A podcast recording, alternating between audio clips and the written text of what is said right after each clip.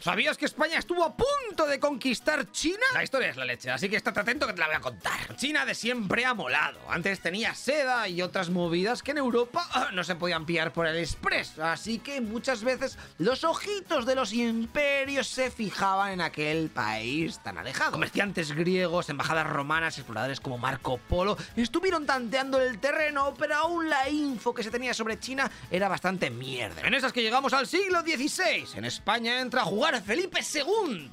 En aquel momento era el pavo más chetado de todo el servidor de la tierra gracias a su querida monarquía hispánica. De hecho, durante su reinado se llevará a cabo la conquista de Filipinas y gracias a eso se empezará a tener contactos con China. El primer gobernador de Filipinas, Legazpi, eh, que seguramente te suene porque tiene una parada de metro en Madrid, sugirió meterse a jugar en China y conquistarla, pero avisaban de que la cosa allí estaba bastante complicadilla. Luego se hicieron otros informes en donde se fue analizando las defensas que tenían los chinos. Pero Felipe II quería más datos antes de hacer un órdago, porque meterse con China, hostia, ¿eh? Y en 1572 mandó una expedición para cartografiar sus costas y de paso se aprovechó para hacer un acercamiento comercial ¿eh? y algunas conversaciones diplomáticas, pero en verdad los españoles estaban ahí.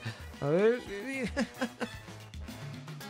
el reyito está bueno dos y aquí dos arqueros. Aquí vengo con el... Vale, hay que hacer los arqueros. Esos son buena caballería. Hay que hacer caballería contra arquero. Claro, tiene piqueros ahí, cuidado. Hay arquero también. Nosotros. Estas expediciones fueron realizadas por el misionero Martín de Rada, el primer español en entrar en China, llegando hasta la región de Fujian, Fujian, bueno, que está ahí eh, enfrente de Taiwán. Los chinos, por su parte, también hicieron acercamientos ¿eh? y trajeron a Manila a su general Wang Wangkao. Bueno, de buen rollo, porque querían ser amigos de los españoles. Lo que ocurre es que en aquella época las cosas se podían complicar por cualquier cosa, así que ¡fam! Filipinas es atacada por un pirata chino que deja medio reventada la capital, Manila. Los españoles que estaban allí defendiendo, bueno, consiguieron resistir y repeler el ataque e incluso derrotaron al pirata Limajón, que se llama así, ¿vale? Y lo consiguieron ahí acorralar. De todas maneras, no te creas que el pavo este solo había tocado las narices a los españoles, ¿vale? Porque los chinos también estaban hasta el pito de él y pidieron por favor a los hispanes que les entregasen al pavo este como forma, como gesto de buena voluntad, ¿eh? que se iba a cagar la pera, le iban a meter palos hasta. Los españoles que estaban ahí dicen, pues qué más da que lo matemos nosotros que vosotros, venga, os lo damos, somos súper majos. E, y lo mantuvieron en un cerco ahí, en plan, no salgas de aquí, bueno, pues estaban ahí con sus tropas, hasta que llegó la delegación china. Lo que pasa que antes de que lleguen los barquitos chinos, el pirata este termina escapándose y ya cuando llegan los chinos, a ver dónde está el pirata. Se nos ha escapado, es que, llegas, es que ha llegado todo tarde, cabrón. Entonces ahí el emperador chino entró en cólera cuando se enteró y entre eso y que la comunicación entre los chinos y los españoles era un Cristo, se terminaron por romper las buenas relaciones que tenían hasta entonces. ¿Ah, sí? ¿Eh?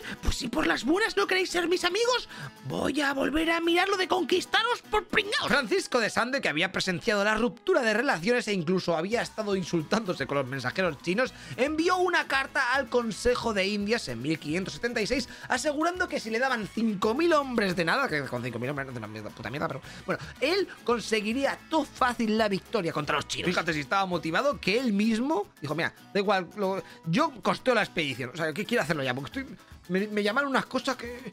Mm, el rey español Felipe II, al que le llamaban el prudente, por algo, ¿eh? el prudente es que, que pruda, bueno, contestó que Espera, quieta, quieta, quieta, quieta, quedo parado, ¿eh? Vamos a pillar más información sobre los chucunos, esos de élite derechos en paz que tienen, y luego ya, si eso, atacamos. El tiempo pasó y el sucesor del picado de Francisco, que se llama Gonzalo Ronquillo, se curra otro plan para la conquista de China. Su idea era más realista, bueno, tampoco mucho, ¿eh? Quiere hacer un ejército combinado de unos 15.000 españoles y portugueses, además de 6.000 filipinos y otros 6.000 japoneses, porque los de allí, los de la isla de Japón, también odiaban al máximo a los chinos. El plan es el siguiente, ¿vale? Los españoles junto a los filipinos y japoneses atacarían por Fujian ¿eh? y los portugueses por Guangdong.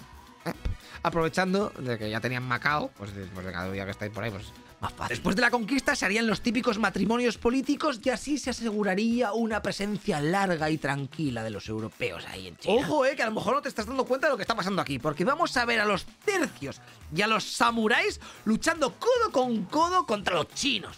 Tiene buena pinta. ¿Y qué pasó, lechero? Por favor, por favor. Pues, lo siento, eh, no vamos a verlo. No, la batalla está ni nada.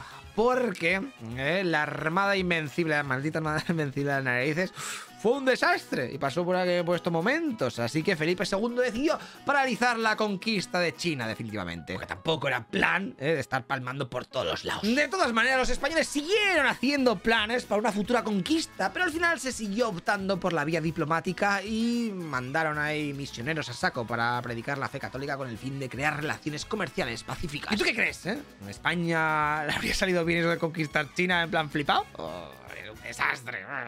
Pues ponme en los comentarios.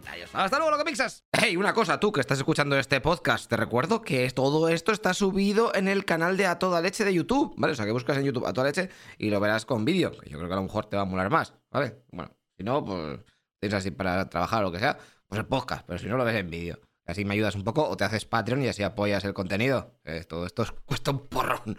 Venga, tío, te en el siguiente capítulo. Hasta luego, lo que pixas.